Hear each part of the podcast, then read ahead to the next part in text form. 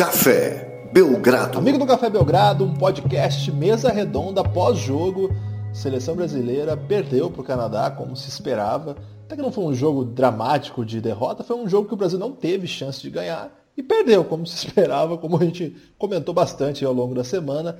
Hoje, para esse programa especial, trouxemos o nosso amigo Alfredo Lauria e Lucas Nepomuceno, que estava numa reunião de síndico na hora do jogo, Lucas. Uma reunião de condomínio, Guilherme. Dá para ver que você não é muito familiarizado com os termos corretos das administrações prediais do Brasil, mas eu cheguei a tempo de ver o segundo tempo e acho que foi mesmo como você falou, era o que a gente esperava, era o que foi projetado, inclusive no belíssimo texto seu lá no nosso blog do Lance e acabou acontecendo. Então, creio que o primeiro tempo não deve ter sido tão diferente assim do segundo.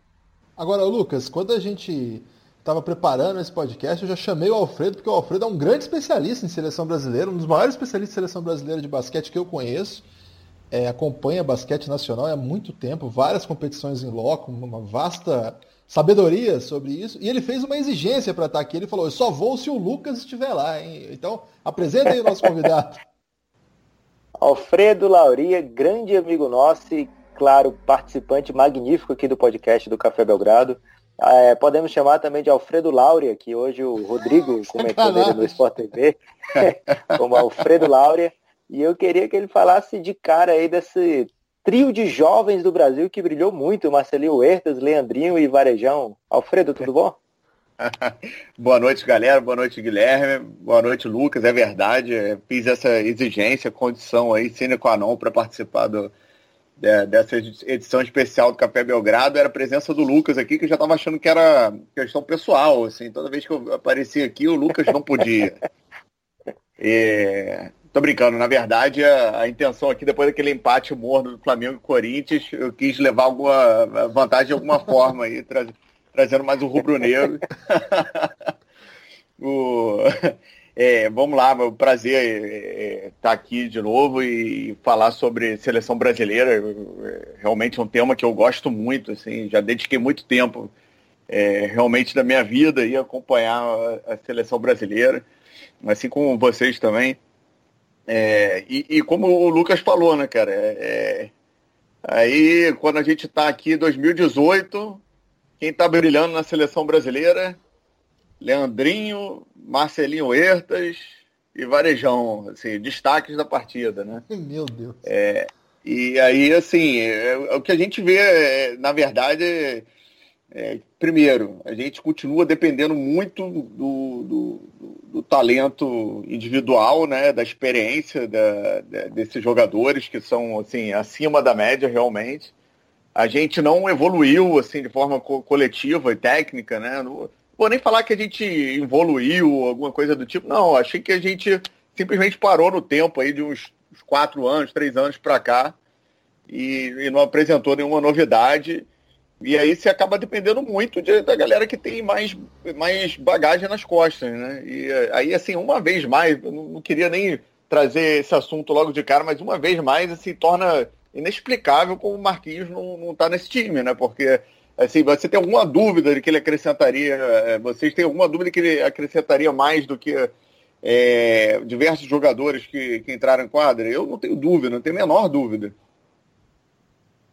É, Guilherme, eu queria que daqui a pouco a gente falasse das atuações individuais, mas antes eu queria que você comentasse o outro lado, do nosso adversário. A gente se preparou para esse jogo aí pensando num adversário poderoso, o Canadá.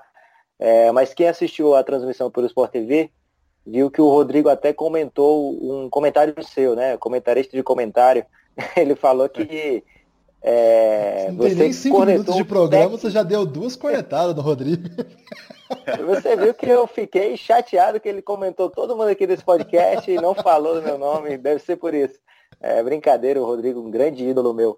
É, Guilherme, sério mesmo, falando do Canadá, você cornetou o técnico canadense. Você esperava mais do nosso adversário? Você achou que o Brasil ia levar uma surrinha maior? Você achou que o Canadá ia vir mais organizado? O que, que você achou desse nosso adversário, que provavelmente vai ser o líder da nossa chave, né?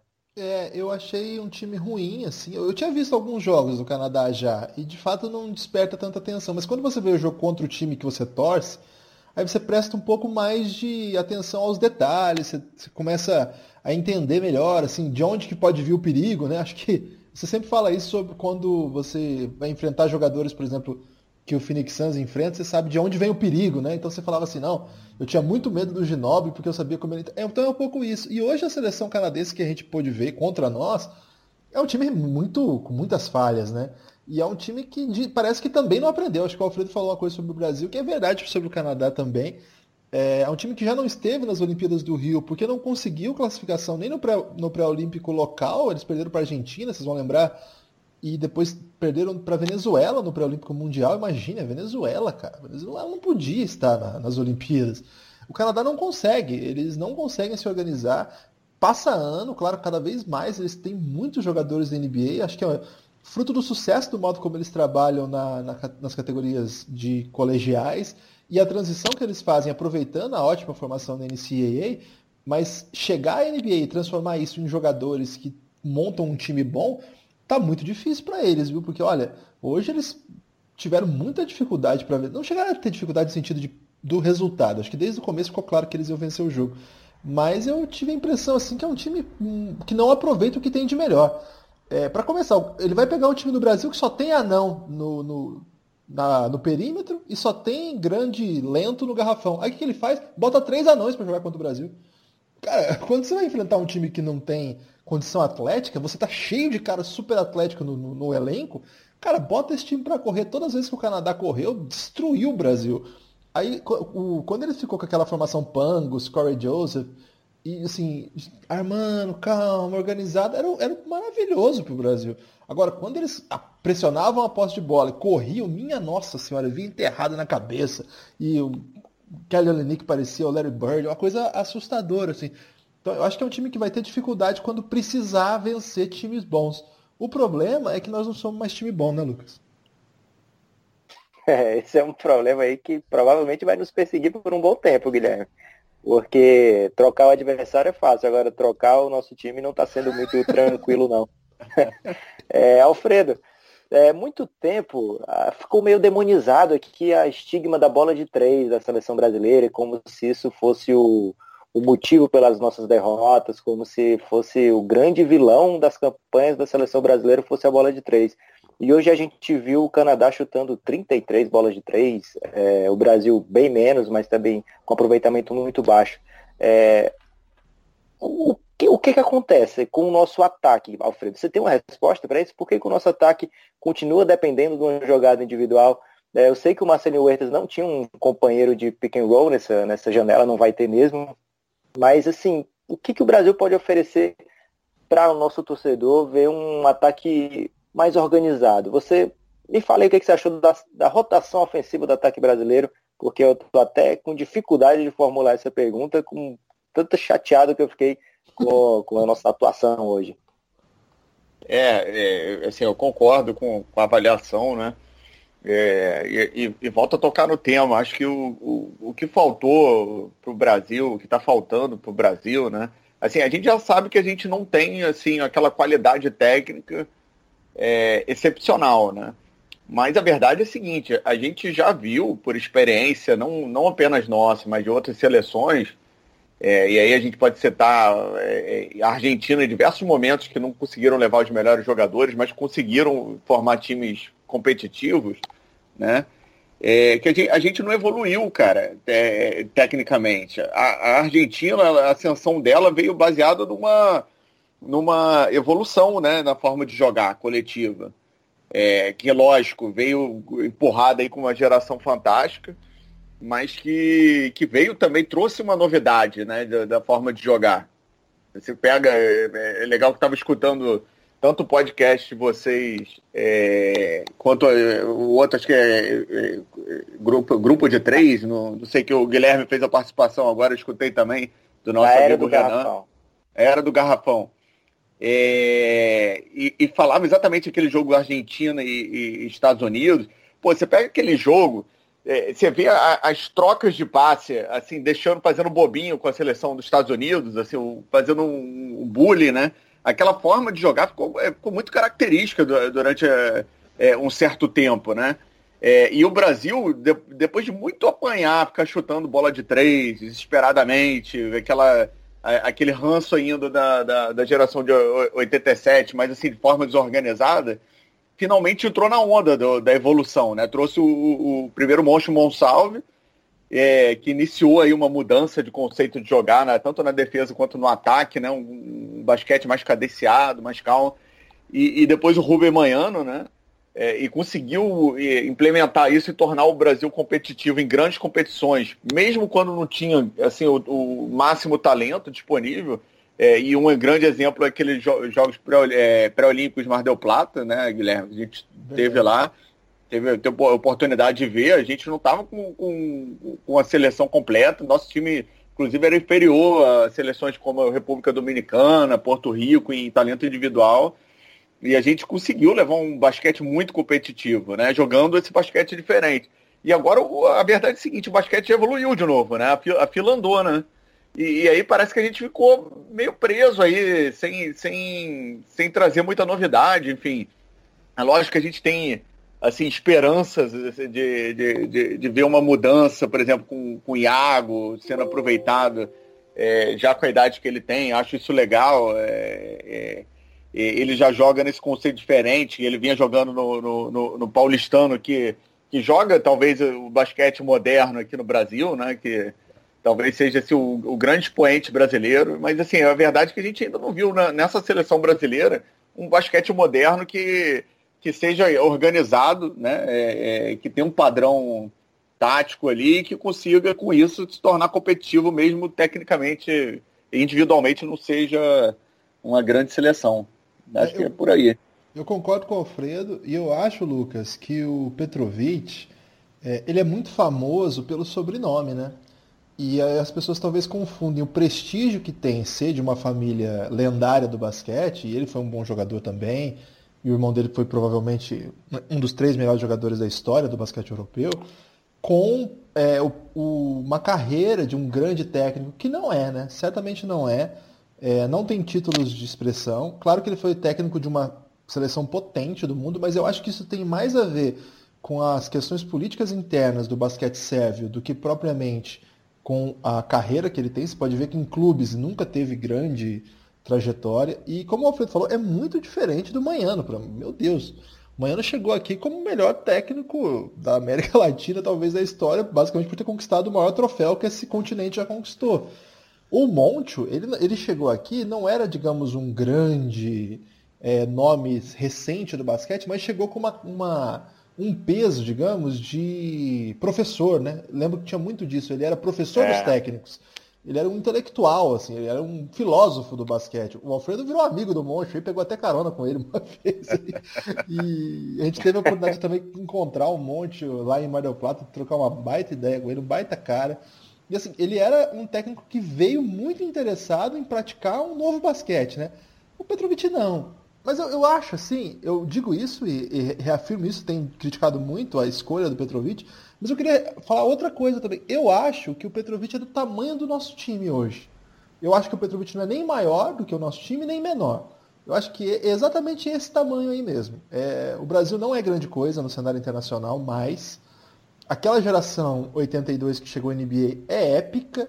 É uma geração que daqui 15, 20 anos as pessoas vão olhar e falar: nossa, o Brasil. Imagina essa época que o Brasil tinha todo mundo ao mesmo tempo, Nenê, Varejão, Leandrinho. Era muito louco mesmo. A gente chegou a fazer jogo duro com os Estados Unidos. Acho que foi até o Samuel que falou isso hoje lá no Twitter. Um abraço pro Samuel. A gente chegou a fazer jogo duro com os Estados Unidos com chance de ganhar pelo menos duas vezes. Aquele jogo que a gente fez de, de amistoso lá nos Estados Unidos e o Mundial de 2010, que a bola sei lá, por, por, obra do destino, não quis cair, porque poderia ter caído e o Brasil poderia ter vencido aquele jogo.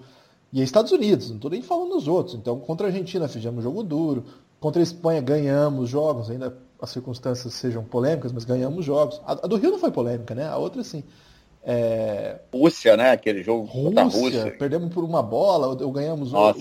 ganhamos jogo na, no, no Mundial de 2010. Turquia. Turquia 2002. Então, assim, essa, essa época aí, acho que vai ficando mesmo. Acho que a nova época é, é, encontrar um novo tamanho. É uma pena mesmo que essa. Acho que a primeira pergunta do Lucas é, é fundamental. a geração de 82 ainda é melhor do que as gerações seguintes, ainda que essas deveriam estar no auge, né? Que pena, né? Que o Lucas Dias não vai virar um jogador internacional. Acho que já dá para dizer isso. É, Léo Mendel, que pena, mas é isso aí, sabe? Vai ser um jogador muito interessante. Aqui no, no basquete brasileiro vai ganhar muito dinheiro, ele, Lucas Dias, vão, vão fazer ótimos salários, porque a, a lógica do basquete local acaba premiando os jogadores nacionais, porque só podem três estrangeiros, então jogadores nacionais são mais valiosos mesmo. Então esses caras vão ter boa carreira e vão ser caras respeitados, e nas ligas nacionais vão ser elogiados. Mas é, é isso, cara. Você pegou um jogador ali que é quinto, sexto melhor jogador de um time médio da Liga Italiana e leva, um baile. O Brasil leva um baile. Assim. Tecnicamente é um baile.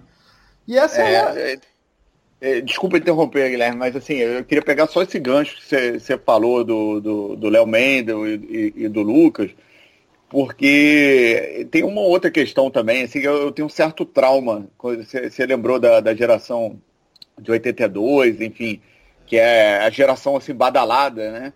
E a gente sabe que rolou, é, pessoal mais antigo é, lembra que rolou uma, uma, bela de uma queimada de largada com essa geração, né? É, a gente via ali do, do, do momento complicado, né? De, de, seleção brasileira, muito complicado, e, e, e, a gente já ficando fora das Olimpíadas depois da, da do Oscar e, e, tudo mais. E a gente apressou uma, uma renovação é, enterrando antes da hora uma galera que ainda tinha a produzir, né? Aquela geração do Rato. Eu lembro que o Rato foi aposentado da seleção brasileira de uma forma muito precipitada. Esse Rato, Demetrios, Rogério.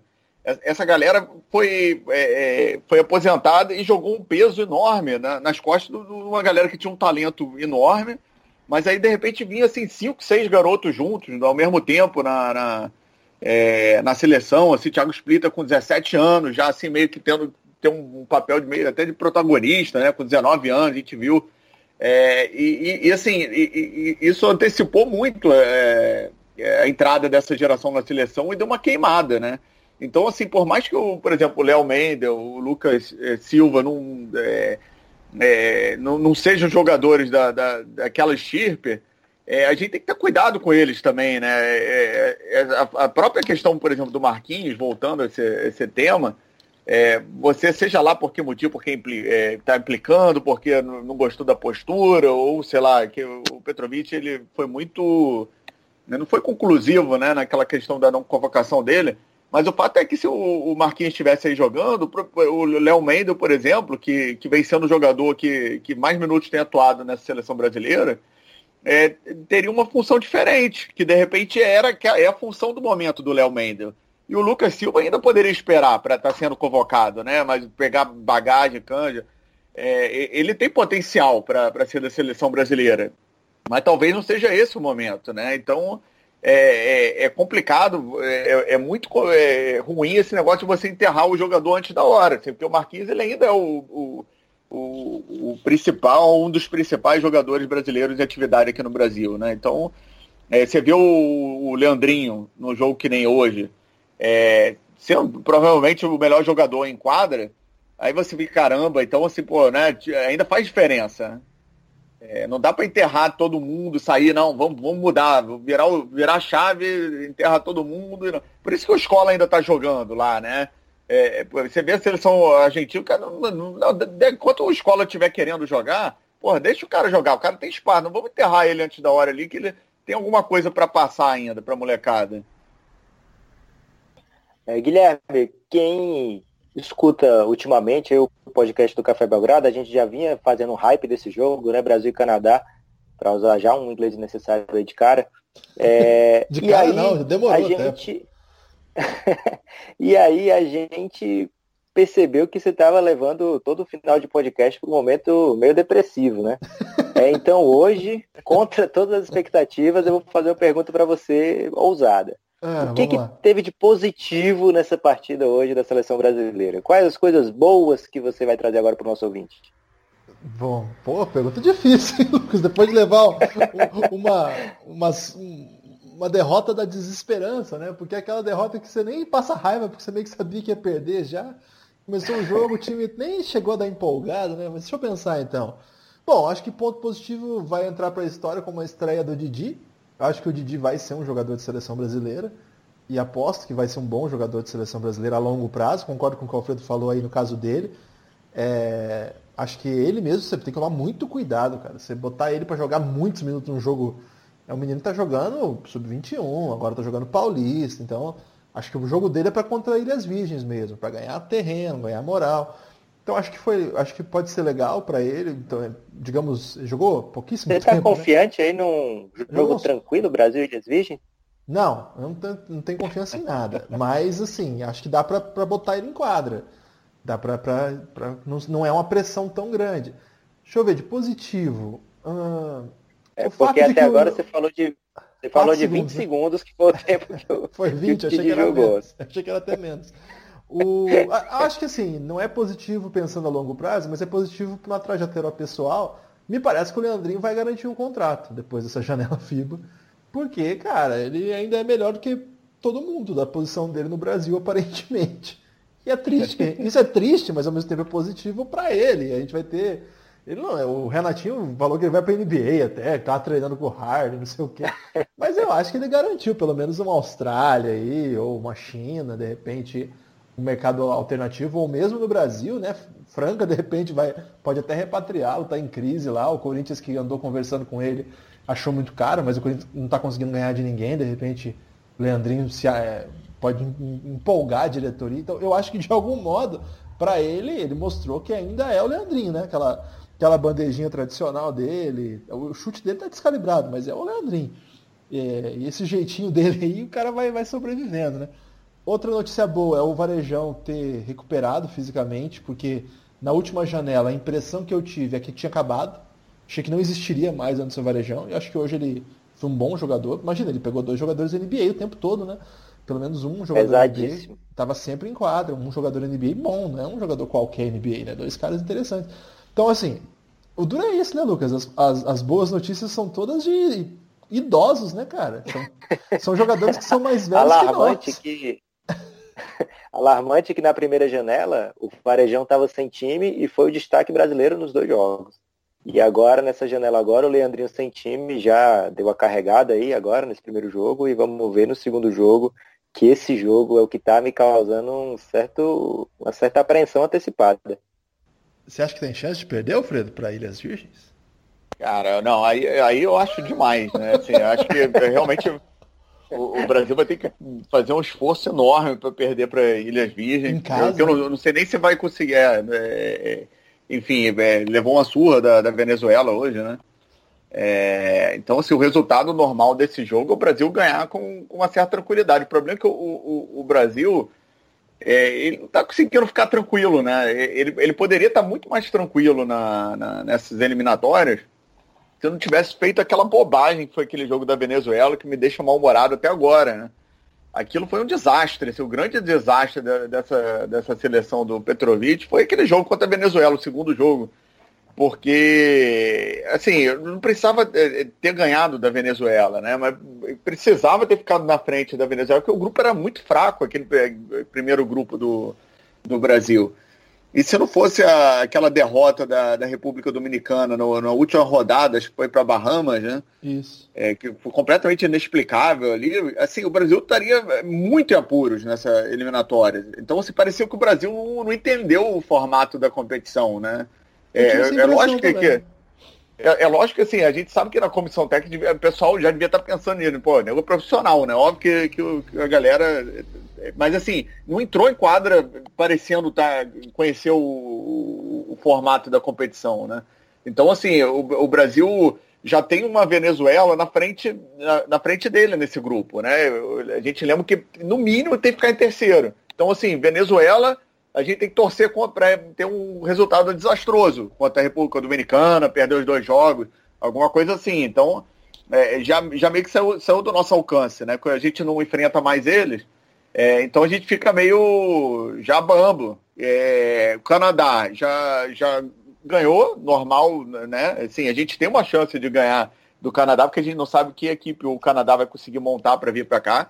É o Canadá tem uma, um histórico de freguesia, mesmo em momentos assim que eles estão com, com seleção muito melhor do que a nossa de, de, de, perder os jogos. Então, assim, não dá para descartar a gente ficar na frente, mas assim, se o Canadá fizer o dever de casa que o Brasil não fez contra a Venezuela, o, ele ganha o confronto direto. Então aí já seriam duas equipes, né?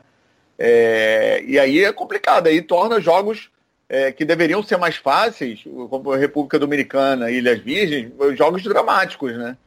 Você entra com uma tensão diferente, aí realmente a coisa fica mais é, complicada, que nem o Lucas está falando. E é, é uma classificação dupla, né? Mundial e Olimpíada, tudo tem que passar por essa fase agora, né? Exatamente, cara. Essa é uma pegadinha enorme, assim, né? Porque é, não basta só você ficar entre os três. Cara, tudo já tá valendo, assim. Qualquer derrota agora vai significar lá o, um problema de chaveamento no, no, no Mundial é, que pode fazer, ao invés de você jogar, sei lá, contra uma seleção é, fraca da, da África, cair num grupo com mais um europeu é, no, no, no, Mundial. E aí, assim, vai te jogando, pra, empurrando para trás e vai te afastando dos Jogos Olímpicos, né? a partir de agora. Essa derrota é, horrível contra a Venezuela vai, é, já, já tem um preço. O Brasil vai pagar um preço por ela. Sabe? Então, assim, por isso que deixa é, muito pistola, né? Porque, pô, não, a gente vai, vai carregar isso. É, eu concordo. É, eu, queria... eu acho que teve isso mesmo. Eu acho que o pessoal não entendeu bem, cara. Não sei se não leram o regulamento adequadamente ou se não entenderam o atual contexto do time brasileiro, mas não dava é, para perder aquele jogo. Não dava para perder jogo bobo. Venezuela não é um time que, que deve nos vencer nesses contextos assim. E você não pode ter. Eu acho que esse é o caso, por exemplo, do Marquinhos. Você não pode jogar aquele jogo sem o Marquinhos. O Marquinhos vencer. Aquele jogo. Pode, sim. Cara. Hoje não. Ah, tá. Hoje eu acho que o Marquinhos estaria ali. Eu não acho que seria assim, ah, o Brasil ia vencer se o Marquinhos. É, não, hoje não. Concordo mas, com você. Mas Venezuela venceria. É, e você não pode ter o MVP do campeonato num jogo que vai custar caro. E é uma, uma questão assim, que não é o Marquinhos não quer jogar, não é o caso do Nenê. O Nenê não quer jogar mais. O Nenê deu entrevista aí falando que a seleção, sei lá, falou uns palavrões aí uma, pra mídia argentina uns anos atrás. Hoje teve um vídeo é, absolutamente bizarro, exótico, que foi o Vitor Faverani mandando boa sorte para a seleção brasileira. Eu não, entendi, eu não entendi nada desse vídeo. Talvez a CBB esteja tentando uma reaproximação com ele aí, o que seria uma ótima notícia, porque eu acho que é um pivô extraordinário, apesar dos problemas físicos e tem tido dificuldade para jogar. Mas enfim, a gente vai daqui a pouco vai ter pergunta, a gente vai to tocar nesses assuntos aí. Mas eu concordo com o Alfredo com, com isso aí. Lucas, pode falar, desculpa. Eu queria só fazer justiça ao terceiro idoso né, do elenco. O Marcelinho Huertas continua sendo um poço de, de sabedoria na, na condução ofensiva do Brasil. O cara que consegue 12 assistências nesse conjunto brasileiro, é, e não só 12 assistências, né? É, vários momentos a gente pensa, poxa, se ele não faz isso aí, a gente não faz um ponto, cara. Ele acha o, o Augusto Lima num, num backdoor maravilhoso, ele tira de repente uma bola de três que nunca cai, ele tira da cartola e faz aquela cesta, que são pontinhos que podem fazer a diferença também. É, e assim, cara, se o Marcelinho Huertas não joga, eu não sei como é que fica essa, essa seleção brasileira no pré-mundial. Agora, Guilherme, antes da gente ir para as perguntas, eu queria tirar uma dúvida com você. É, você viu muito jogo hoje. Vi, é, vi, vi. Você viu alguns jogos, né? Vi uns oito jogos hoje, cara. É, e aí eu queria que você desse um panorama de onde está a nossa seleção comparada nesses jogos que você viu. Ah, é, e não só isso também, trazer algum destaque aí que você tenha visto alguma coisa interessantíssima aí para o nosso ouvinte do Café Belgrado, o que está rolando nessas eliminatórias. A grande notícia do dia foi a vitória da Bulgária, né, cara? A Bulgária venceu a França, que vinha com uma campanha impecável. Venceu a França? É. Eu, eu, não sabia do resultado dessa Foi, pegadinha. E, jogando demais. Você vê que tem mais time, mais, mais, time caindo pegadinha por aí, né? Tem. É, é, que a França já tá, tá mais ou menos sossegada porque disparou. Mas, cara, a Bulgária jogando demais. É, mas aí tem a, pegadinha, né? São derrotas que custam caro. É, e assim, você vê assim, Bulgária tem assim, é, um jogador Euroliga, outro jogador que joga em time médio da Europa. Então, esses caras, se você parar para pensar, já estão num patamar assim que nós não temos jogadores internacionais. Nós temos hoje jogadores internacionais, o Marcelinho Huertas, o Augusto Lima e o Vitor Benite. O resto, e o Leandrinho que não tem time, que eventualmente pode, pode até ocupar um posto desse. O resto, cara, é NBB. Augusto, Augusto é outro que, que fez diferença também, né? Verdade. Augusto é, foi um dos principais jogadores hoje. É um jogador importante, né? Um jogador de. Então, assim, eu gostei muito da Bulgária. Eu vi um jogaço que foi Grécia e Sérvia. A Grécia ganhou aquele jogo altíssimo nível, né? A notícia ruim, assim, para quem gosta do basquete jugoslavo é que a Bósnia não se encaixa, cara. É, com o Nurkic, com o Musa, não conseguiram vencer. É, mais uma derrota, ficou, ficou difícil a situação. A Finlândia, sem o Markkanen, conseguiu segurá-los em casa, então deu uma disparadinha. A Bósnia vai precisar de uma série de resultados, acho que está praticamente fora já. Está com duas vitórias só, enquanto é, Rússia, Bulgária já com três, Finlândia. E, cara, a República Tcheca é um timaço, viu? República Tcheca jogando muita bola, uma, uma, não é um país que costuma figurar aí no alto nível, mas já vem com uma geração bem legal. Tem, você vai lembrar dele, o Vezélio, lembra dele, Lucas? Teve uma Sim, carreira claro, bem legal tem uma carreira bem bacana. O grande, no... grande momento dele foi no draft, que ele levou a namorada e quando saiu a escolha, ele deu um beijo de cinema na namorada, um momento aí marcante da história do draft. Ele Você estava nesse, Guilherme? Ô, Alfredo? Não, não, que eu lembre, eu lembraria desse beijo aí. o, o Bedelli, ele teve uma, uma, carreira ruim na NBA, mas na Europa ele está muito bem. Outro grande jogador, e ele matou o jogo hoje, imagina, não é fácil ganhar da Rússia, né, cara? A tradição sempre, ainda que não estava com e o, foi o Satoransky. Satoransky é um animal hoje. Satoransky a gente já elogiou aqui no Belgradão algumas vezes, porque ele foi motivo daquela pegadinha lá que os caras da, do Wizards falaram que o time estava melhor com o Satoransky do que com o John Wall, né? Então, é, é, é, o basquete europeu é muito acima, né, velho? É meio que incomparável, assim. É, vai ter time que vai ficar com, de fora que ganharia do Canadá hoje, assim. É, posso te é. dizer que esse time da Bulgária, que está em, em quinto, faria um jogo hoje impressionante. É, a Rússia, imagina, hoje está fora da, da, da, fase de classificação. A Bósnia, né, que é super tradicional. Então, Israel, cara, Israel tá com uma molecada. Eu não, eu não vi o jogo de Israel porque foi ao mesmo tempo que o jogo da, da Bulgária. Mas Israel lutou até o final ali, a, perdeu para a Georgia. A Georgia tem um, uma galera que joga muito, já está muito tempo na Europa. Shermandini, o Schengeila. Que você, tá no Nets ainda, Schengeila? Não, né?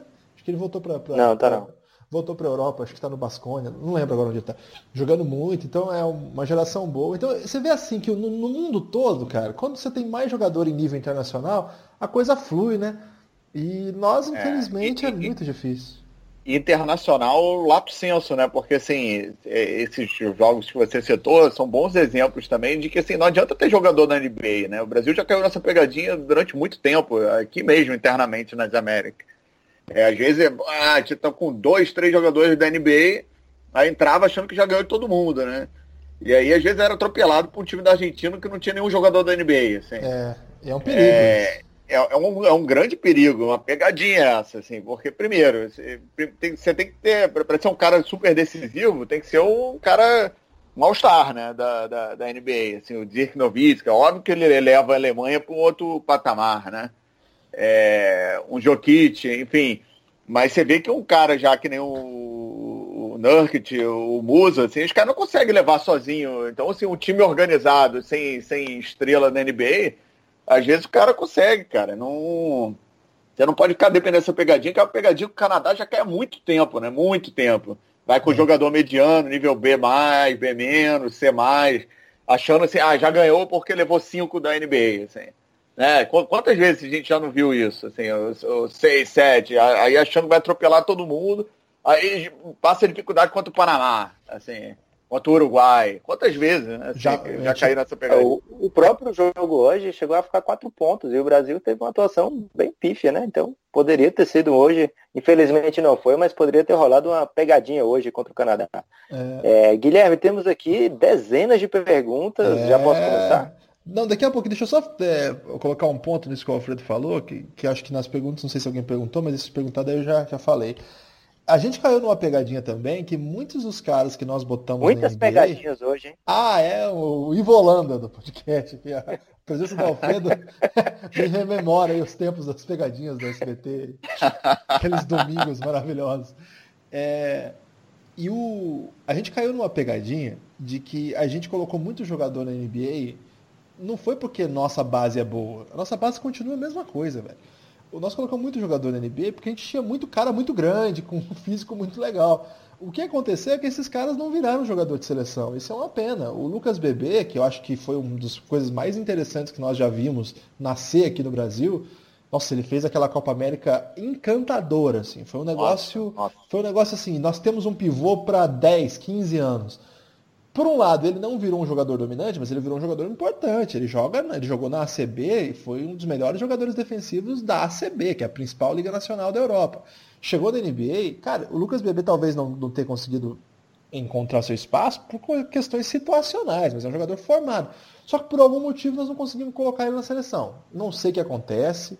Sei que ele acabou de trocar de agente, o agente que o descobriu por muito tempo, não está mais com ele, ele trocou foi para um outro caminho agora, não sei qual que vai ser o passo. Parece que ele contratou um pessoal da Europa, então é, ele não tem time ainda. Especula-se que vai fechar no basquete europeu, mas ainda não se sabe.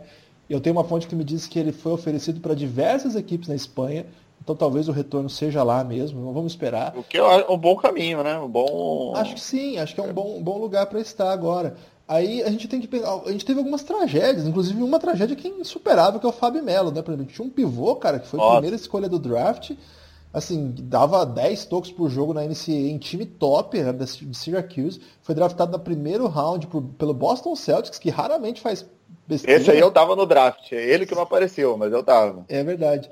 E, o, e já pelo Danny Ainge, né, cara? E, cara, a carreira dele foi de tão, tão difícil que ele, ele, quando ele falece numa tragédia, ele já estava afastado do basquete profissional. Verdade.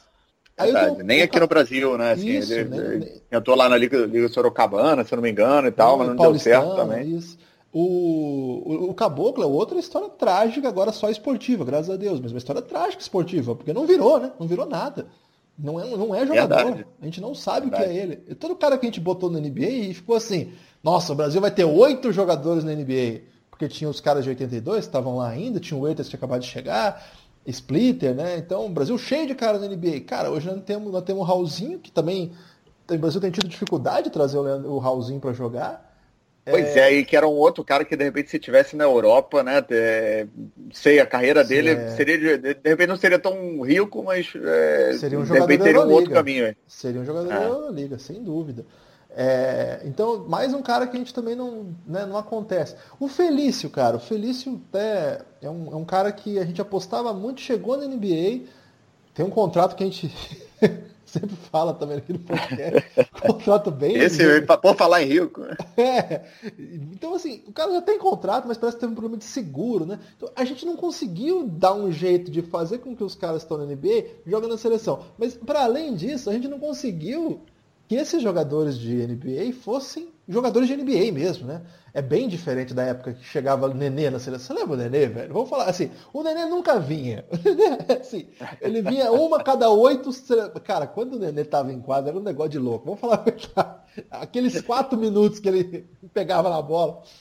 Era enlouquecido. Você via que era um jogador de NBA é, em quadra. Era outra coisa. Você, aquela eh, grande fase dele, né? Que ele era assim, sei lá, o terceiro melhor do, do Denver. A gente, a gente nunca teve isso, né? O, o, jogador que era o terceiro melhor do time na NBA. É o Nenê, né, cara? Pois é. O Nenê ali na. Oi? Não, o Leandrinho como sexto homem também. Vinha, é, é, ali, ali, ali foi uma outra fase, né? Uma fase que durou alguns anos e tal que a gente infelizmente pouco pôde aproveitar desses jogadores, né? Enfim, esse aí talvez Nenê seja um tema para um podcast só dele, né? É verdade. Rende muito assunto e tal, mas é, a gente pouco pôde aproveitar disso, mas a verdade é que é, realmente hoje é, a gente não pode né, botar, é, exigir tanto também desses jogadores. E eu, eu posso até estar cometendo uma injustiça, mas acho também é meio confusa a história. É, é, é, lógico que a gente sabe, né, que, que sempre envolve problema de seguro e tal, mas eu, eu não vejo muita transparência também é, nessa questão, né, de divulgar. Por que, que não tá? É por conta de seguro, ponto. É, o jogador preferiu não vir por.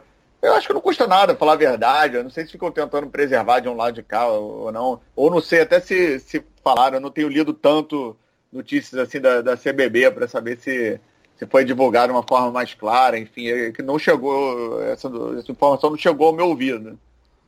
É, assim, parece que o, o, Scott Machado e o Rafa Luz pediram dispensa, a questão do, do Felício parece ser de, de, de, seguro, mas eu não sei muito bem qual é. Se é o Brasil que não pagou seguro, ou se o seguro não foi renovado. Isso, para mim, pelo menos, não ficou claro. As notícias que eu li não ficaram claras. Porque ele chegou a ser convocado no primeiro momento, não foi, foi o Felício? O, o Felício até se apresentou, eu acho, e aí machucou, não lembro, deu algum embrólio lá.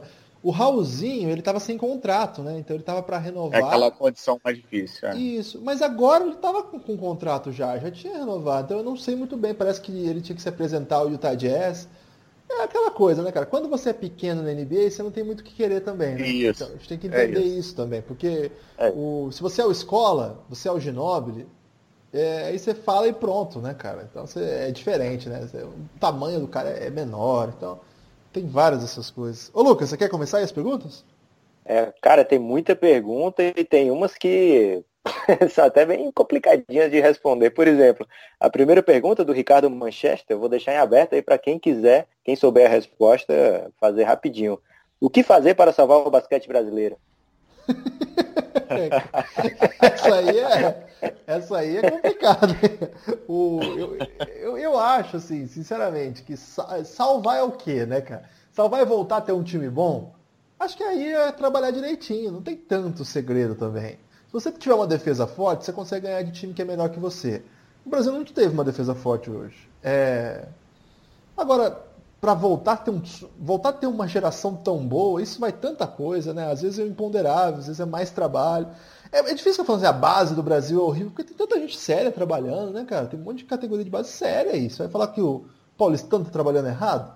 Não tá, cara. Uma pena que só temos, sei lá, poucos times. É isso, né? É massificar, né? E colocando tijolinho aqui, acolá, e não sei o que, não depender só do trabalho que já existe há muito tempo, né? isso. né? Pois é, é um país tão grande, não pode ficar é, fixo assim, em poucos lugares, né? Aí tem uhum. algumas coisas assim que a gente não sabe, mas, por exemplo, foi até legal que o Renatinho trouxe essa, essa notícia do Didi. O Didi foi descoberto lá em Cachoeira do Itapemirim, aí Franca trouxe, formou e hoje é um jogadoraço. Então tem, tem vários lugares locais aí que estão trabalhando. Jogando basquete de rua, né, cara? Jogando é... basquete de rua. Assim. O cara ser descoberto jogando basquete de rua. Assim. Pois é. E ele foi pro, pro, pro Cachoeiro, um time bacana lá. Então... Não, não é um caminho comum, né? Não é aquele caminho que o cara entrou na escolinha. É o caminho que você espera é esse, né? Nos Estados Unidos é diferente. O cara começa na escola e tal. Mas aqui o cara começa no clube, jogando com 8, 9 anos de idade, 7 anos de idade, jogando mini basquete e tal. Mas aí você, de repente, pega um moleque já adolescente jogando basquete de rua, assim, você vê que é, é, é fora da curva. É. Então acho que a salvação. Essa aqui pode ser. É por aí. Fala, Lucas. Essa aqui pode ser mais tranquila de responder. O João Ávila, grande amigo nosso, ele boa, quer saber qual o motivo, qual o motivo do Brasil tentar tomar tanto ponto da zona morta, Guilherme. Cara, eu acho que tem um, assim, vamos ser justos. O Brasil teve uma escolha tática que foi condicionada pela convocação que fez. O Brasil fez uma convocação ruim. Mas é ruim mediante o quê, né? Vamos ser justos também com o Petrovic que já apanhou bastante nesse espaço aqui. Cara, eu acho que ele levou o que tem. Talvez tenha deixado uma coisa ou outra de fora, mas dá para dizer que alguém que ficou de fora mudaria o jogo? Agora, dando essa resposta. Ele apostou que com fechando um garrafão, não deixando o rebote ofensivo ser perdido, e, e era chance de realmente ser destruído no rebote ofensivo. Você tem os números aí? Como é que foi, Lucas, dos rebotes? Eu tô sem aqui agora. Ele apostou que fechando... É, mas só o Oline que... É, só o Oline pegou, pegou muito 19, Pegou 19, né? E, e, o Tristan é um especialista nisso. E assim, ele achou, ele apostou que você fechando com dois caras pesados era o melhor jeito de não ser destruído pelas infiltrações, pelos cortes. Mas por quê? Porque também não tinha outro, velho. Não dava para jogar outro ali. O Lucas Dias não, não tem condição de jogar esse nível. Não, não conseguiu ainda. Tomara que um dia ele consiga. Então qual que foi a questão? Toda hora o Brasil tinha que fazer algum tipo de cobertura que era interna. E aí, essa, essa jogadinha que o cara dá manjada pra caramba, que encontrou, ele não encontrou ajuste para fazer. Agora, eu acho que ele demorou para sacar que estava acontecendo isso. Eles, eles encontraram essa, essa, essa, movimentação que toda hora o pivô brasileiro fechava, o Eitas ficava vendido. Você pode ver todos os lances. Aquele corner do lado de lá do primeiro tempo, né, no, no, no lado esquerdo da televisão de quem está assistindo, e do lado direito da televisão do segundo tempo, todo lance o Huertas está relativamente distante o suficiente para levantar o braço. Ele está sempre vendido. Por quê? Porque é essa cobertura que o Brasil estava sem conseguir acompanhar esse, esse tipo de movimentação. Foi uma aposta ruim e deveria ter sido corrigida, eu acho. E eu acho que você corrige isso marcando melhor. No final do jogo, aí, velho, aí ele. Acho que ele. Uma vez que ele estava sem, com, com dificuldade ali de, de conter as infiltrações, a combinação do roll estava muito difícil de defender mesmo. O Pangos sabe ler muito bem defesa. O... Aí ele montou uma zoninha ali que eu até falei, parecia de jogos escolares. Assim. Aí o Brasil até tomou uma última bola, foi, foi, foi, meio precário. Mas eu acho que é, é coisa do jogo também. Acho que faltou uma, uma, leitura de ajuste ali. Mas é, se não era isso, ia ser uma infiltração, enterrada na cabeça, bandejinha livre. Porque é a escolha, né? Você vai apostando. É que essa bola especificamente, ela tem um alto índice de acerto, né? Todo mundo sabe que aquela bola ali, se estiver livre, o cara mata. Não, essa bola não dá para apostar. E o Canadá foi sábio nessa única jogada que eles souberam desenhar ali. É, e assim, o Brasil, é, mais uma vez, aí mostrou um basquete atrasado também, né? Nessa questão do. É, se você tem o, o, o Olinick em quadra, cara, o Olinick em quadra tem que ser o bobão da parada, né? Exatamente. na boa, o Olinick, né? Você tem que, caramba, tem, a essa altura, em 2018, o cara colocou o Olinick para ficar, não sei, 40 minutos em quadra, sabe? Pô, e, cara, não, não dá, cara. Tu tem que fazer o cara correr, fazer pick and roll, matar o cara, ficar toda hora alguém livre por conta do Olinick. Até o técnico para cara, vou tirar o Olinick, porque o Olinick não dá. É assim, é assim que funciona hoje, né? Vocês é, sabem mais do, do, do que eu, é, acompanho a NBA, assim, com afinco hoje em dia Sabe que hoje não, não dá para ter o Oline que é, sendo o, principal centro das atenções, né? E, e, e, e com, enquadra junto com um cara que nem o, o Tristan Thompson também, que é, que é outro pesadão, sabe? É, e aí os caras lá dominando, não sei o que, você tem que fazer o, o, o, time pagar por ter dois caras desse em quadra. A gente não fez, né? Pelo contrário, a gente ficava, tentou fazer a mesma coisa, botou os caras pesadão lá também e levou couro, né? Foi isso mesmo. É, e algumas vezes o, o que ficou, nessas trocas ele ficou marcando muitas vezes aberto e o Brasil não aproveitou tanto, né? Teve uma hora que o Leandrinho deu até um drible desconcertante no Olinick, é, comprovando aí a tese do Alfredo que dá sim para transformar ele no bobão da parada. É, o Mendel também, o Mendel também se criou ali na, nos pontinhos que ele fez, ele foi em cima do Olinick que é, levou vantagem. O Petrovic foi empolgadíssimo nessa bandeja do Léo Mendel aí, né? Até invadiu a quadra para abraçar. Foi, deu um grito assim. terrível. Eu achei bem Lembrou patético, um pouco... Lembrou o Rubem Manhã acho... quando venceu os Estados Unidos nas Olimpíadas. Né? Não, quando venceu a Sérvia, lembra? Aquela comemoração é, contra a Sérvia do Rubem Manhã, que ele entra agitando a cabeça. Uma situação um pouco diferente. Eu até fiquei meio confuso, porque eu olhei o placar e falei, caramba, será que nós empatamos? Eu, desconcentrei, desconcentrei, perdi que nós empatamos. Não, estamos seis atrás. eu posso estar fazendo a leitura errada, mas a leitura que eu fiz desse lance do, do Petrovic empolgadaço foi tipo assim, tá vendo como eu não precisava trazer o Marquinhos? Olha o que o Mendel fez aí.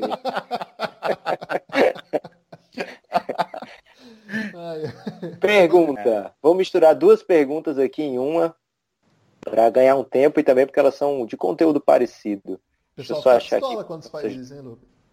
Ah, não fica não, cara. O ouvinte do Café Belgrado é um ouvinte muito amoroso. Não vem com essa não, Guilherme. O Diego Nobre e o Hugo Dória. Não, desculpa. O Diego Nobre e o Taylison. Eles querem que fale do Lucas Dias e queria saber do Lucas Mariano se tem lugar nessa, nesse time.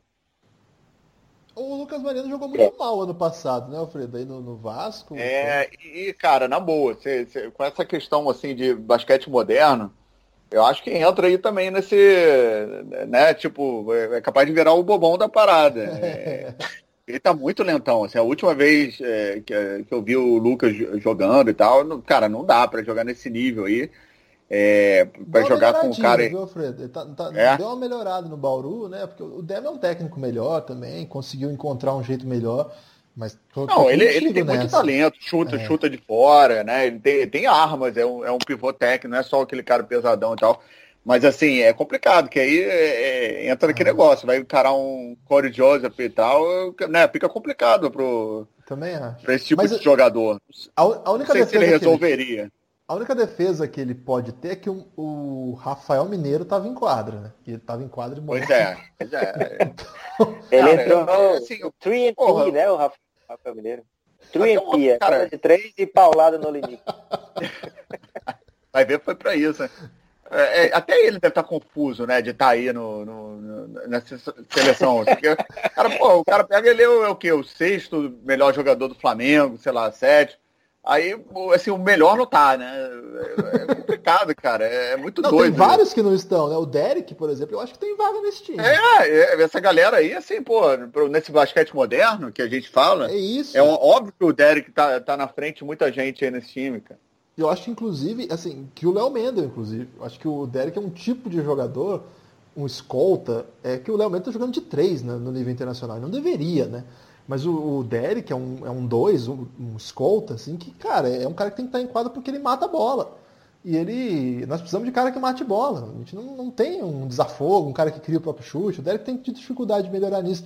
Mas ele acabou de ser um jogador dos mais decisivos da final do NBB. E já que nosso time é todo NBB, nós estamos sem o melhor jogador do NBB, nós estamos sem é, nenhum jogador do time vice-campeão do NBB, do time campeão, nós temos só o Jonathan, que eu acho que até faz um bom papel de defensor, assim. E o Iago, né, que nem era, nem era titular do time.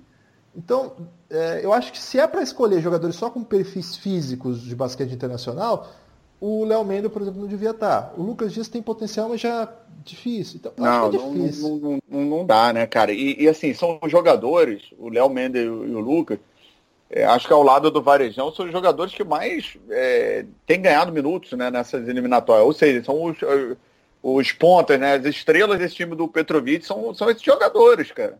É. Então, assim, não, não dá, cara. Tá, tá, tá errado de, de, boa, assim. Não, não, é um erro grave, eu acho. No, é, assim, no meu entendimento. Não, não, não é indesculpável. Fazendo, fazendo aqui mais um combo de perguntas, o Hugo Dória e o Vitor Siqueira. Eles querem saber duas coisas. Se um jogador brasileiro tem chance de chegar na NBA, qual seria o jogador atualmente com mais chance de chegar na NBA? Só que o Dória quer saber um que chegue para ser relevante. E o Vitor, ele quer, ele perguntou a mesma coisa, mais ou menos, o que que, o que, que falta para a gente botar mais jogador na NBA e o basquete nacional voltar a ser grande. Né? Tá difícil, Vitor. Ele pede um abraço duplo aqui, que é para Vila Velha, uma ex-cidade aí do, do Guilherme, não, do Guilherme não, era do. Você não morou lá em Vila Velha, não? Morou, Guilherme? Não, não cheguei a morar, não. O Alfredo chegou a passar por lá. Por onde? Ah. Vila Velha. Vila Velha? É. Eu é, eu, minha família tem um apartamento lá. Aí eu já passei férias com, com nosso amigo Guilherme lá. A família do Alfredo tem apartamento em várias cidades brasileiras. é. Ele quer abraço também para Pelotas. Só a família não. mesmo. Pelotas não conheço não, mas um abraço pro povo de Pelotas. Essa questão aí, é, tem, tem, um, tem um pouco do fetiche, que a gente até questionou um pouco aqui, que colocar cara na NBA não resolve para nós. Prefiro até que não vá, assim. Você tá deixando... se, não for, se não for o cara pra, pra, brilhar realmente, é, o cara vai lá, vai ficar rico e tal, e assim, né, pra gente que tá querendo Nunca ver. joga o... na seleção? É. Então, é, é o assim... que teve no Café Belgrado, ele ele forçou, assim, ele bateu muito nessa tecla, né? Que o jogador realmente, o argentino tá se, se formou muito na Europa. Essa geração dourada teve uma grande bagagem europeia e eu acho que essa bagagem europeia tá faltando para nossa seleção, né? É, eu acho que assim, pensando assim, quem que, que o Brasil tem que pode um dia chegar na NBA, ó, nós temos uns meninos que estão sendo formados aí na seleção, né, naquele projeto NBA que está sendo no México, que o técnico é o Walter Roez, tem, temos dois meninos lá, não sei se eles são nível NBA ainda, muito novo, né, sub-14, cara, imagina. É, é. Nós temos o Felipe Anjos, que é um super prospect, tem 2,18 metros, e 18, eu acho, um gigantesco. Foi convocado para Sub-21, não pôde comparecer, não tem conseguido jogar no time. Ele estava no Burgos, acabou não conseguindo jogar, agora não sei para onde ele vai. É, o Maicão, que eu acho que tem um potencial interessante por conta de ser pivô e ser muito ágil, né? Vai ter uma temporada agora na Europa, vamos ver como é que, como é que isso se vai. O Iago, né? Não dá para dizer, não dá para não comentar o Iago. Provavelmente no ano que vem ele vai para o draft. Acho que ele vai ser draftado. Não acho que ele vai ser ignorado não. Mas é aquela coisa, né? Eu, eu, eu, gosto do Iago. Acho que é um jogador diferente do que a gente costuma fazer, cara. E é bem legal que a gente tenha um jogador assim. Ainda não está pronto para colaborar nesse nível de jogo como hoje. Mas por exemplo contra a Ilhas Virgens, acho que ele já vai ajudar bastante. Então eu acho que ele já é útil desde já para a seleção. E eu acho que o problema dele é que é o seguinte, cara Ca... Os Estados Unidos tem 50 estados. Eu te garanto que tem um armador do tamanho do Iago em cada um desses estados que joga igual ele. E esse é o problema para chegar na NBA. Não estou dizendo, que ele... eu não tô dizendo que o Iago não é especial. Ele é especial. O problema é que os Estados Unidos faz 50 desses especiais por ano. Então, para achar um lugar na NBA para ele, cara, vai ser difícil pra caramba. Mas ele tá dando os caminhos certos, já tem é, brilhado em nível internacional, tem dado passos legais. Então, se for para ver quem são os meninos brasileiros que têm esse perfil aí, no horizonte, são esses hoje. Tem... Vamos ver o que, que vai vir no futuro, né? O Pedrinho Nunes, lá que é o Pedrinho Capixaba, lá de, de Vitória, ele estava no Juventude Badalona e acabou de fechar com aquela IMG, que é uma high school, não é bem high school, é uma prep school, é, que, vai, é, que prepara o jogador para entrar na NCAA. É, é quase um centro de treinamento. Né? Isso, então talvez ele vá para um lugar legal e aí faça uma carreira interessante. É um amador de 1,98m, 1,99m. Então temos algumas peças aí, mas é para o futuro e o céu não é perto, né, cara? É uma longa jornada até chegar lá. O Hamilton, ele fala, comenta a falta que faz o Alex nessa seleção brasileira. Acho que isso não pode ser subestimado, né? O quanto a gente ficou órfão do Alex nessa seleção. E o Dom Vitor, Guilherme, ele faz. Olha, o cara é Dom Vitor Corleone, ele faz uma pergunta que é maravilhosa pra gente. Ele fala, ele fala que foi no mercado e gastou mais de 10 reais para comprar uma pipoca de micro-ondas, um biscoito traquinas e uma dolly cola para assistir o jogo do Brasil. E ele quer que saber isso? se poderia ter gasto melhor esse dinheiro. É claro que poderia. Ó, você poderia ter assinado o cafébelgrado.com.br, ser um apoiador com menos disso, apenas nove reais. Sobrava teria... um real. Sobrava um real e de repente até a Dolly aí teria sobrevivido a essa compra. E você poderia ter tido acesso a vários textos aí do Lucas Nepomuceno e meu sobre várias coisas que estão acontecendo no basquete mundial, sobretudo NBA.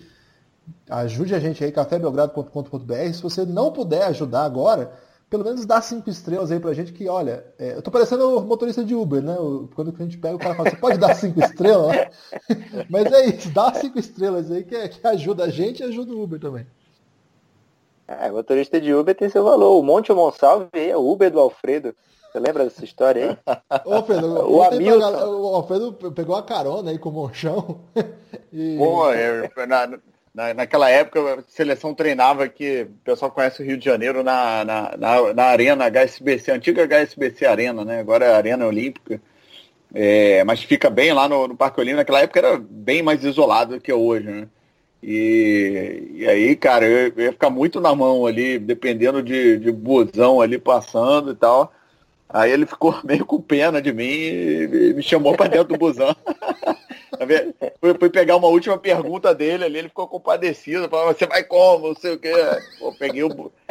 Eu, eu, fui quietinho, assim, eu não quis abusar, né? Podia ter entrado lá, começado a fazer uma pergunta para um monte de gente, mas já tinha entrevistado a galera e tal, não, não, não quis abusar, não. Aí peguei essa carona aí, Uber. o Santa Cruz da Massa faz uma pergunta repetida que é sobre o jogador chegar na seleção brasileira, ou na seleção, qual jogador da seleção brasileira pode chegar na NBA? É, tá criticando então vai ganhar só um abraço.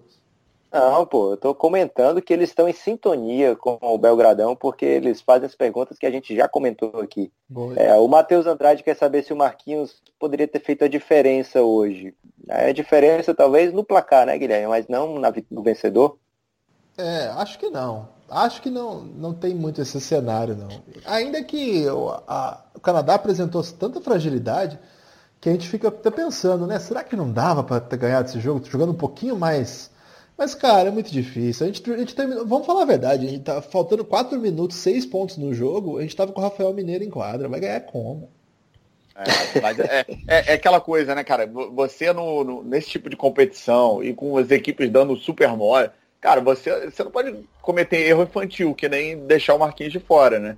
Esse é um erro infantil, assim, você pegar a qualidade dele, comparar com, com de vários que estão na seleção, de forma, é, de forma precipitada e tal. Você é, deve considerar esse um erro infantil que não pode. Cê, cê, cara, se o Canadá demole, você tem que ir lá e ganhar. Tem que ir lá e fazer um placar curtinho, perder de três pontos e, e aqui ganhar, sabe? é, se mole, você tem que dar um bote. Você não pode realmente simplesmente não levar. E, e assim, é, é, a gente volta repetindo, aquele jogo contra a Venezuela, cara, é, é cara, é, tenho certeza que no, no, mínimo a gente não ficaria atrás da Venezuela no confronto direto. E assim, se ele, tá puto, se ele tá puto com o Marquinhos, se resolva, velho. Ah, mas resolve. o Marquinhos fez não sei o quê. Ok, dane-se, a gente precisa dele agora. Ô, Guilherme Lucas, e, e, quantos jogadores desses que estão aí na seleção que não fizeram muito pior na história da, da seleção, história recente, né? Assim, de, é. de convocação. É, Leandrinho, assim, que já, já deu bolo, né? Assim, já foi misterioso, já, no, já falou que ia, não foi, não sei o quê. Então, assim, ele precisa, o Petrovic, ele precisa até conhecer esse histórico dos jogadores para de repente não, não, ah, né, tipo, não deixar dar uma segunda chance para o Marquinhos, que pode ter realmente vacilado e tal, mas aí tá dando chance para outros jogadores que já, já vacilaram no passado. Concordo. Vitor Martins faz uma pergunta muito boa. É, já que o Lucas Dias é completamente inofensivo, cara, acho um pouco malvada a pergunta, mas é boa. Você Existe sabia, Lucas, outro... sabia que foi o Alfredo que descobriu o Lucas Dias ou não? Ah, foi? Não sabia dessa, não? Alfredo não, ó, descobrir, descobrir é demais, né? É. Oh, tiraria o mérito da incrível é, Thelma Tavernária, né, cara, que, que fez um trabalho recente aí, fantástico, com a, com a seleção sub-15 ou 16, Guilherme? Acho que foi 15, 15. Conquistou um sul-americano, ganhando da Argentina e tudo mais. É, e, e, ela é fantástica. Finalmente, é muito legal ver finalmente a Thelma ter um reconhecimento né, nesse nível aí de pegar uma seleção que já merecia muito tempo. E, e Lucas Dias é um jogador dela aí, pô, desde de, de, moleque e tal. Mas foi muito legal que a gente tava lá, né, cara, quando o Lucas Dias, lá em São Sebastião do Paraíso, é, os primórdios da, da, da Liga de Desenvolvimento da, da LDB, é, e, pô, molecão, cara, muito maneiro, assim, você vê o, o, Lucas Dias. A gente faz essa crítica ah, do, do, Lucas Dias na seleção, que não era o momento dele, mas é, é até uma questão de preservar, né, cara? A gente sabe do potencial dele. É, a gente não quer ver ele que. É, é, eu tenho visto o Lucas no, no NBB evoluir temporada por temporada, sabe? Isso tem que ser dito. É, mas assim, não é o, o, momento dele chegar e pegar muitos minutos no jogo mais difícil que a gente vai ter da, da, das eliminatórias de Olimpíadas né? Porque a gente sabe que eliminatória, de, desculpa, do Copa do Mundo. E a gente sabe que qual o valor disso, o que está em jogo, né? Então, é você queima a largada, é botar ele numa fogueira que de repente não, ainda não está no momento. Mas o Alfredo foi a primeira pessoa o... que entrevistou o Lucas Dias, ele não está falando isso. E a entrevista é maravilhosa, está no YouTube ainda, escrevam lá Lucas Dias, Alfredo, basqueteria, alguma coisa assim. E vocês vão ver o Lucas falando coisas assim incríveis, cara. Das melhores entrevistas já feitas. É engraçado mesmo, que ele era adolescentão, né, cara? Ele soltou uns palavrões lá no meio. e ele falou assim, e o meu, meu, meu irmão é o meu maior fã, que na verdade ele queria falar que era o maior ídolo. e deve ser mesmo o maior fã.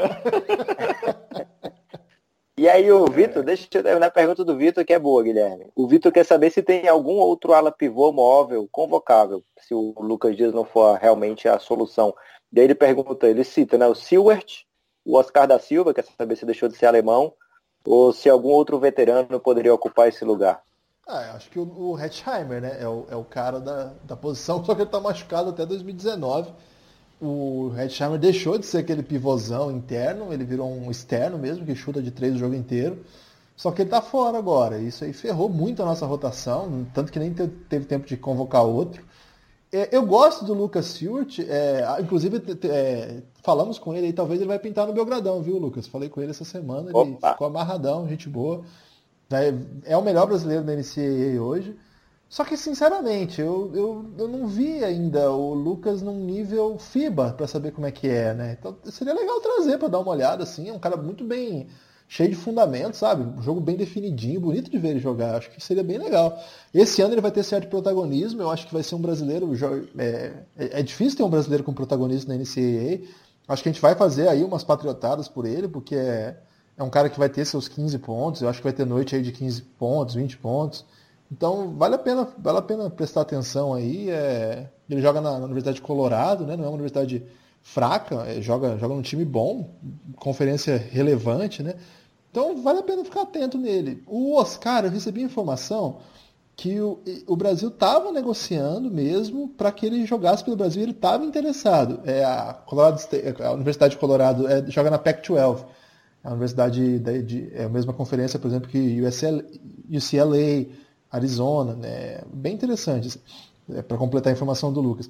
O Oscar Silva, é, o, parece que ele estava interessado mesmo, e a Alemanha fez jogo duro, e isso viraria uma, uma, uma briga, uma questão. Há uma, um interesse do jogador em ser brasileiro, mas isso meio que esfriou, né? Ele estaria na convocação do ano passado, já não apareceu. É um jogador interessante também na NCAA, acho que é até mais interessante do que o Lucas Dias. É um perfil mais ou menos parecido, mas um pouco mais completo. Pô, seria uma ótima opção aí para o futuro, né? Acho que o grande nome para essa posição, hoje, hoje, pode ser o Vitor Faverani ainda, ainda mais quando ele mandando vídeo, mandando salve aí para a seleção. De repente, imagina se ele está disposto a voltar, e como não é um time Euroliga, ele pode jogar. Acho que o time dele não joga o Leb também não, então ele pode jogar as próximas janelas. E esse é um cara, cara, ele joga muito mesmo, ele, ele é craque. Ele é craque, assim, fundamento e tal. Agora, se ele vier e jogar bem, cara, não tem igual ele não. É destruição total, assim para esse nível que a gente está jogando aqui. Mas, ah, é, é muito difícil. Eu acho que essa é uma posição que, que é muito complexa e a gente não está pronto ainda. O Maicão, que acho que pode ser um 4-5 móvel rápido, está jogando cada vez mais interno. Né? Esse Sub-21 eu fiquei bem preocupado com o que foi o estilo dele, bem diferente do que a gente já tinha visto antes na base. De repente ele até dá uma melhorada. Vamos ver. Acho que a gente tem que esperar um pouco para ver como é que esses meninos vão, vão se forjar aí. Mas acho bons nomes esses dois aí. Se, se desse certo o Oscar vir, é, seria uma, uma notícia incrível.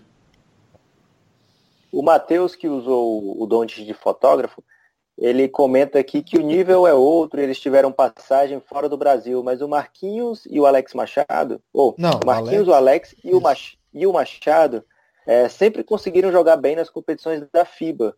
E aí ele está dizendo que agora os nossos últimos destaques do NBB não estão conseguindo jogar no nível legal.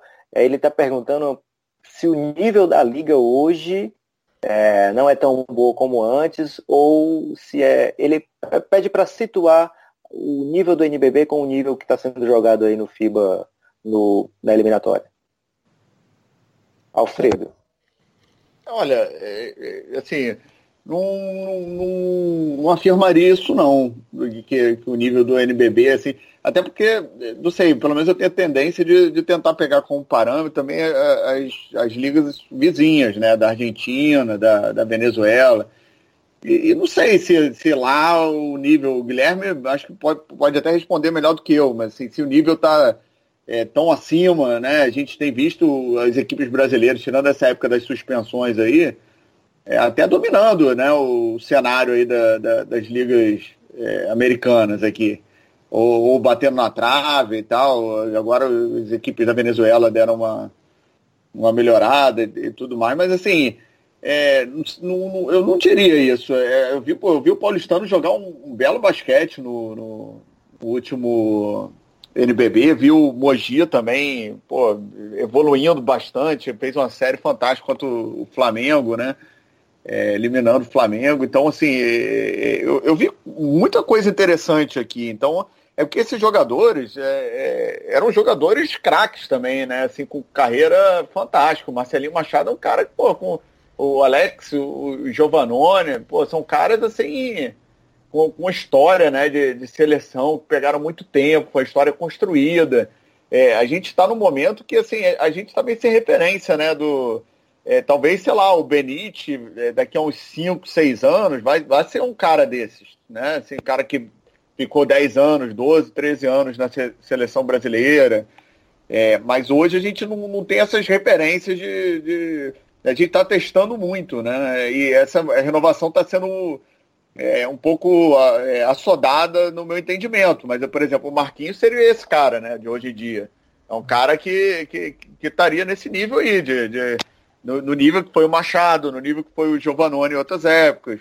E a gente está desperdiçando um cara desse. É, é, é acho que é, passa por aí. O que, que você acha, Guilherme? É, eu acho que assim, primeiro, o, esses caras hum, que, que o Matheus citou, eles não eram jogadores de Liga Nacional, né? Nenhum deles.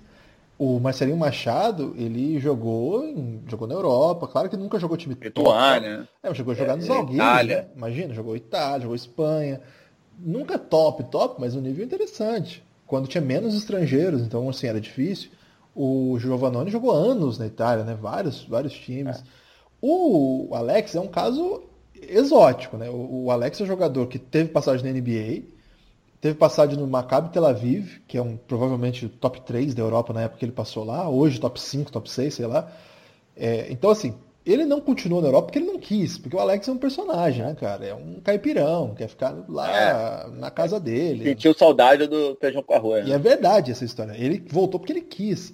É um pouco o caso do Marquinhos também. Ele tá no Brasil, mas se o Marquinhos erguer a mão, ele consegue oferta boa na Europa. Não é mentira isso. Não existe é, jogador de 2 é. e 7 que sabe driblar na Europa igual o Marquinhos. Tem, mas tem e uns mete três. bola de três, né? Isso, tem uns três, assim. Não é normal, não é um jogador normal, assim. Então, esses caras não são parâmetro, né? Então, talvez o, a, seria mais interessante pensar jogadores dessa época é, que, por exemplo, Elinho. Os outros, né? É, os caras que eram mais da Liga Nacional. Nezinho. Nezinho, né? É isso que a gente tá vendo agora, os Nezinhos novos, projetos de Nezinho, de Elinho. Não, mas é, é com respeito. É, é verdade. É. Não, é, e sem desrespeitar esses jogadores, assim, mas são, são jogadores que, que de repente não é, não estavam no nível internacional, né? Isso, é, são, assim, e, a gente pegou a reta final, e aí o Machado jogava no Brasil também, cara, mas era um puta do salário. É um salário que ele, se ele fosse para Europa, ele não ganharia, ganharia igual. Então, alguns caras, eles não são bem parâmetro, né? É um, é um, é um, é um outro patamar, assim. Acho que essa. E, assim, e temos que problematizar também. A gente bateu muito no, nessa geração também, né? Essa geração é que agora a gente ficou meio mal acostumado. Mas essa geração também decepcionou a gente algumas a vezes. A gente né? reclamava muito, cara. E é. hoje a gente sofre. Que coisa. É, mas, mas por, aquele, por, por, aquele, aquela questão também que a gente tocou, que eu toquei no, no nesse assunto, que é aquela do, da, da renovação precipitada, né? Essa é. galera, Elinho, Nezinho, que você lembrou, é, ela é fruto dessa renovação. Eles chegaram muito cedo, muito. tirando, de repente, a, a vaga de, de, uma galera que ainda tinha mais lenha para queimar, né? Vanderlei, né, Rogério. Isso, isso. O, o, principalmente o, o Rato e o, Dema, assim, que pô, eram jogadores de altíssimo nível, cara. De é. altíssimo é. nível. Assim, era o cara para ter jogado até os 37. 30, pô, tinha muita. Sabe, a gente via o Montec jogando na Argentina, sabe?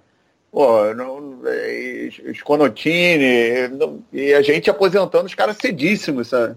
Não, então, assim, a gente tem que ter, ter muito cuidado, assim, quando a gente fala de Marquinhos, o próprio Alex, que tá machucado agora, mas assim, cara, enquanto os caras tiverem essa lenha para queimar, pô, deixa os caras lá, cara. A gente já teve as aposentadorias por, por opção aí, por, por idade, que nem o Marcelinho, o, o Giovanoni, você acha que se aposentou também da seleção, né? Uhum. É, então, assim, não tem por que você aposentar o cara antes da hora, né? Não, é, se tivesse uma geração. A renovação não vem assim. Se tivesse uma geração maravilhosa pedindo passagem, né? Mas não é o caso. É. Bom, é, é para para terminar a maratona aqui, não é bem uma pergunta, é um pedido do Rodrigo Alves. Ele fala o seguinte: os três foram devidamente citados na transmissão, portanto não falem mal de mim. Eu queimei a largada, não ouvi minha citação e acabei. Rodrigo, aqui. Ele estava ele tá na reunião do síndico. Então, um abraço para o Rodrigo Alves, fez um belíssimo trabalho é, hoje. trabalho do é... Rodrigo, hein? Dando show. Oh, Rodrigo, Rodrigão, meu amigo aqui do Rio, grande companheiro de vários jogos, principalmente da seleção brasileira. Já vimos é, até amistosões, assim, em grande quantidade da seleção. É, tava aí nesses momentos, tipo, treino na, na, na HSBC Arena. O Rodrigão sempre teve por lá só tem que aprender a, a, a, pronunciar meu nome direito, né, cara? É Alfredo Lauria, não é Alfredo Laura. Erro terrível aí, fica cornetada. É que ele tava de férias, né? Agora, inclusive ele anunciou no, no último podcast que ele vai estar em Los Angeles para a estreia do LeBron no Lakers. Olha, olha, olha a ousadia do Rodrigão. Mandar um abraço para ele, para o Rock. Fomos mal falados lá no podcast deles, Lucas. Depois que nós revelamos aí várias coisas aí sobre o, o NBA 2 pontos. A pele de frango. Pois é, fizeram todo um, um episódio aí para nos questionar, mas eles sabem que a verdade prevalecerá. Então não adianta eles acharem que, que o ouvinte é, é inocente e não sabe do que eles estão fazendo. Então fica aí a nossa crítica sutil aí a esse grande podcast. Acabou, é, Guilherme Alfredo, destaque final. Meu destaque final vai para o jogo contra as Ilhas Virgens. Meu maior medo é que as Ilhas Virgens venham com um time que corra. Acho que nosso time não tem condição atlética para um, um jogo de correr o tempo todo. As Ilhas Virgens hoje sofreram com a Venezuela, quando a Venezuela conseguiu contra-atacar, então acho que a, a, as Ilhas Virgens não vai ser um time tão positivo assim, como foi, por exemplo, aquela, aquele time da Jamaica que ganhou da gente, lembra? Brasil perdeu para Jamaica. Eu não estou entendendo vocês falando que a Ilhas Virgens tomou um sacode da Venezuela. Perdeu por 14 pontos, a gente perdeu de 15 da Venezuela lá. Então... A gente levou um sacode, né? É, foi, foi... É. Não é porque a gente levou... É levou o sacode. É, um sacode então, Vocês estão pensando, ah, tava tranquilo, porque Ilhas Virgens tomou um sacode, mas foi isso também, então vamos tomar cuidado aí com os caras. É, eu acho que dá para perder esse jogo. É, então ah, é possível. Se, se tentar bastante, acho que consegue que o Petrovic tem.